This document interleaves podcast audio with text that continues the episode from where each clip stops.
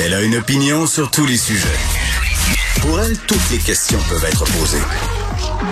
Geneviève Peterson. Cube, Radio. Salut tout le monde, bienvenue à l'émission. Écoutez, on va vivre une expérience ensemble cette semaine. On va vivre le paradoxe parce que oui, oui, si je vous ai accompagné pendant ces deux ans de pandémie en animant en studio avec des petits allers-retours de confinement ça et là, puis c'est drôle, hein, des fois, il faut pas être superstitieux, mais j'avais envie de l'être la semaine passée quand je vous disais cinq enfants, trois écoles différentes, famille recomposée. Euh, c'est une bénédiction qu'on n'ait pas été touché par la COVID. J'ai touché la table de studio qui n'est pas en vrai bois, je pense, parce que là, évidemment, on a un enfant positif à la COVID.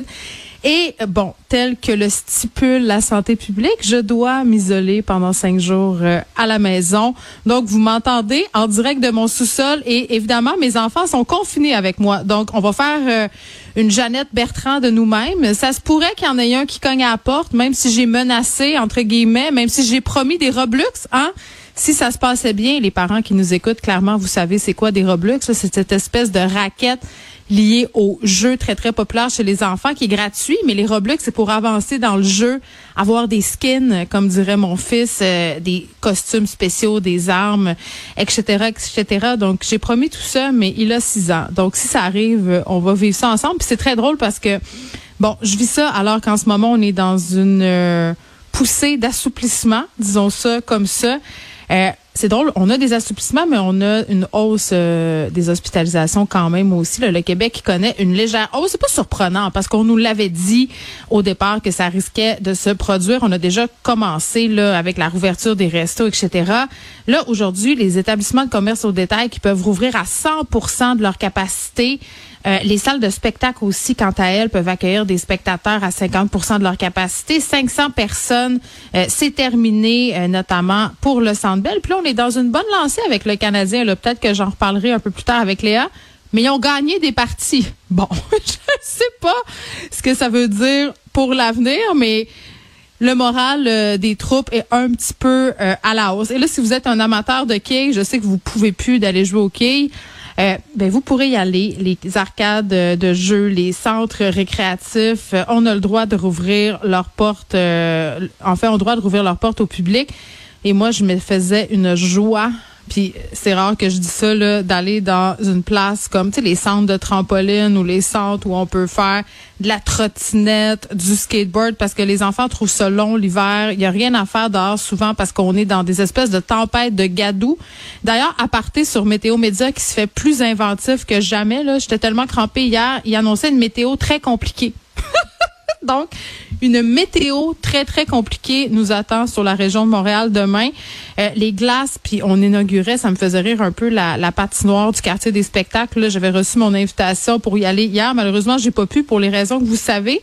Mais ça me fait toujours rire qu'on inaugure ce genre d'affaires-là au mois de février, le 21 février. Pourquoi pas avant, quand on sait qu'à Montréal, la plupart du temps, on arrête d'utiliser les patinoires aux alentours de la mi-mars?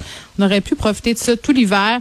Mais là, bon, euh, il y aura pas de patinoire. Il y en aura pas pour moi pour cinq jours en tout cas. Puis à cause de la météo, ça risque d'être pas mal ravagé. Mais revenons euh, aux centres récréatifs qui peuvent rouvrir leurs portes. Mon fils, c'est sa fête euh, le 28 février tout porte à croire qu'on pourra pas faire grand chose, qu'on pourra pas aller faire de la trampoline, qu'on pourra pas euh, non plus inviter d'amis. Mais bon, euh, vous le savez, là, euh, c'est cinq jours, puis ça a été vraiment très, très compliqué, même avec les écoles. on a beaucoup ri des petits tableaux, là, les petits tableaux bien, bien mêlants qu'on a à, regarder, nous les parents. Là, on se perd là-dedans. Donc voilà, c'est les allègements auxquels on a droit aujourd'hui, passeport vaccinal, évidemment, qui est plus exigé pour avoir accès à des lieux de culte ni pour assister à des funérailles.